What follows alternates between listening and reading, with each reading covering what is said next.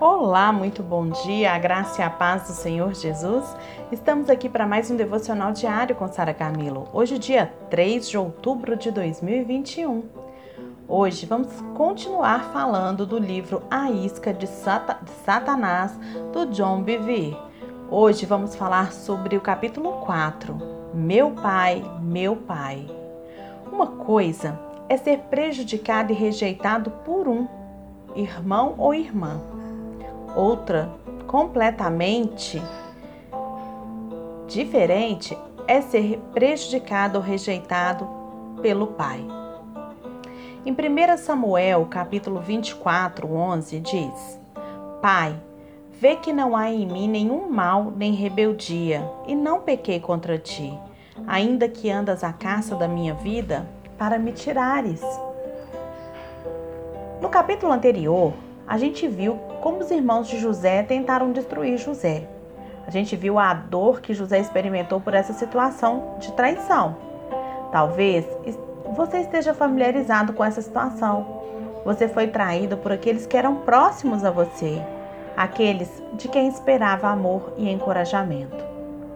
Neste capítulo agora, nós vamos lidar com uma situação ainda mais dolorosa do que a traição de um irmão. Vamos falar aqui da traição de ser rejeitado e prejudicado pelo pai.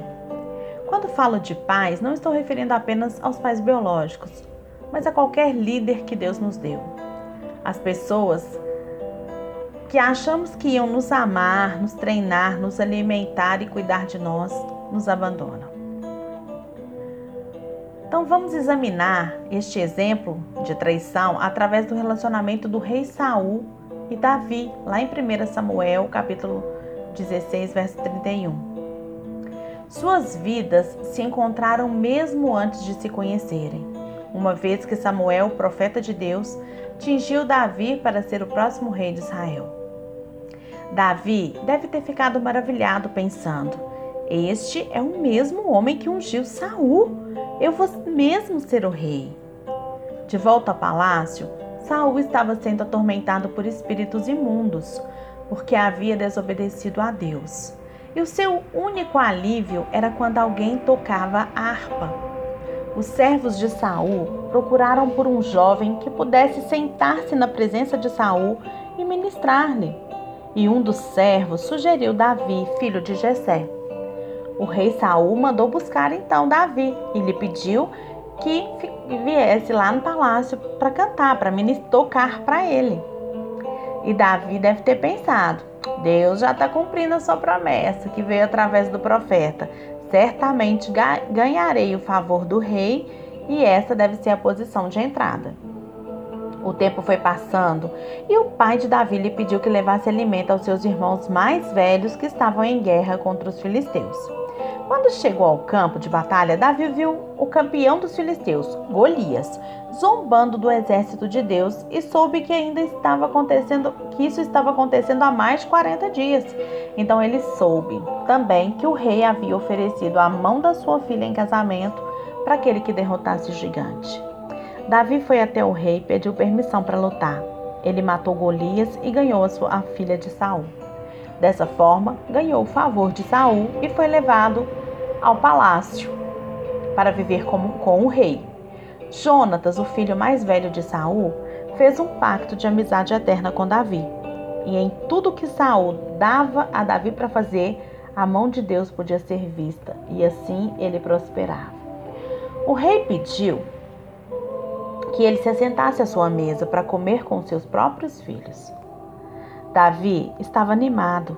Ele morava no palácio, comia à mesa do rei, casou-se com a filha do rei, ficou amigo de Jonatas, enfim, ele era bem sucedido nas campanhas, estava até ganhando o favor do povo, e ele podia ver a profecia se desenrolar diante dos seus olhos. Saul preferia Davi a todos os seus outros servos. Ele se tornou um pai para Davi. E Davi tinha certeza de que Saul ia orientá-lo, treiná-lo e um dia, com grande honra, ia o colocar no trono. Davi, ele morria de alegria, sabe, regozijava-se na fidelidade de Deus com a vida dele. Mas um dia tudo mudou, Quando Saul e Davi voltavam de uma batalha lado a lado, as mulheres de todas as cidades de Israel vieram dançando e cantando. Saul matou seus milhares e Davi seus dez milhares. Isso deixou Saul muito enfurecido e daquele dia em diante ele começou a desprezar Davi. E por duas vezes, enquanto Davi tocava a harpa, Saul tentou matá-lo. A Bíblia diz que Saul odiava Davi porque sabia que Deus estava com Davi e não com ele. Davi foi forçado a fugir para salvar a sua vida. E sem ter para onde ir, ele correu para o deserto. Que está acontecendo? Davi se perguntava. A promessa estava se cumprindo e agora tudo desmoronava. O homem que é o seu mentor está tentando, tramando para matá-lo. Que, fa que farei? Saul é, o Saul é o servo ungido de Deus. Com ele, contra mim, nação de Deus.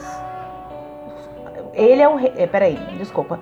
Contra ele, com ele contra mim, que chance tenho? Ele é o rei, o homem de Deus sobre a nação de Deus.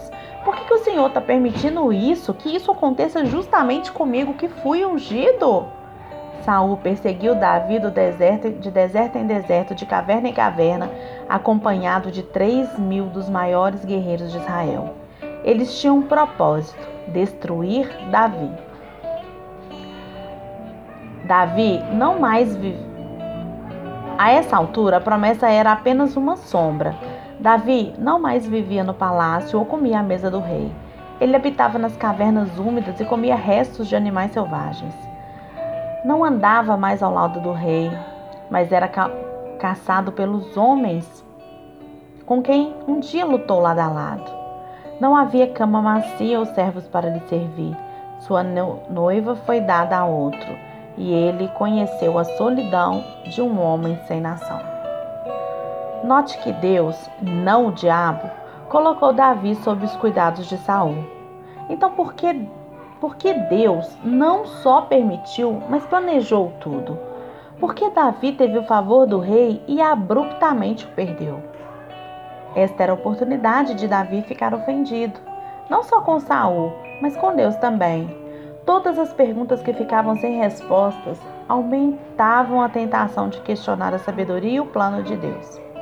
Saul estava determinado a matar o jovem Davi a qualquer custo tanto que sua loucura aumentava. Ele se tornou um homem desesperado. Os sacerdotes da cidade de Nob providenciaram um abrigo, comida e espada e a espada de Golias para Davi.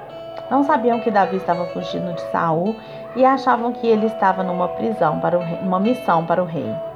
Eles perguntaram a Davi sobre o Senhor que estava em favor dele e mandaram seguir o seu caminho.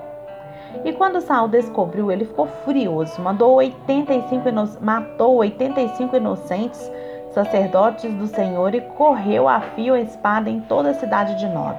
Homem, mulher, criança, bebê que amamentava, gado, burro, ovelha, ele cumpriu julgamento contra eles, os inocentes, que deveria ter caído sobre os amalequitas. Era um assassino. Como Deus poderia ter posto o seu espírito sobre um homem assim, gente? A essa altura, Saul soube que Davi estava no deserto em Gedi e saiu à sua procura com três mil guerreiros.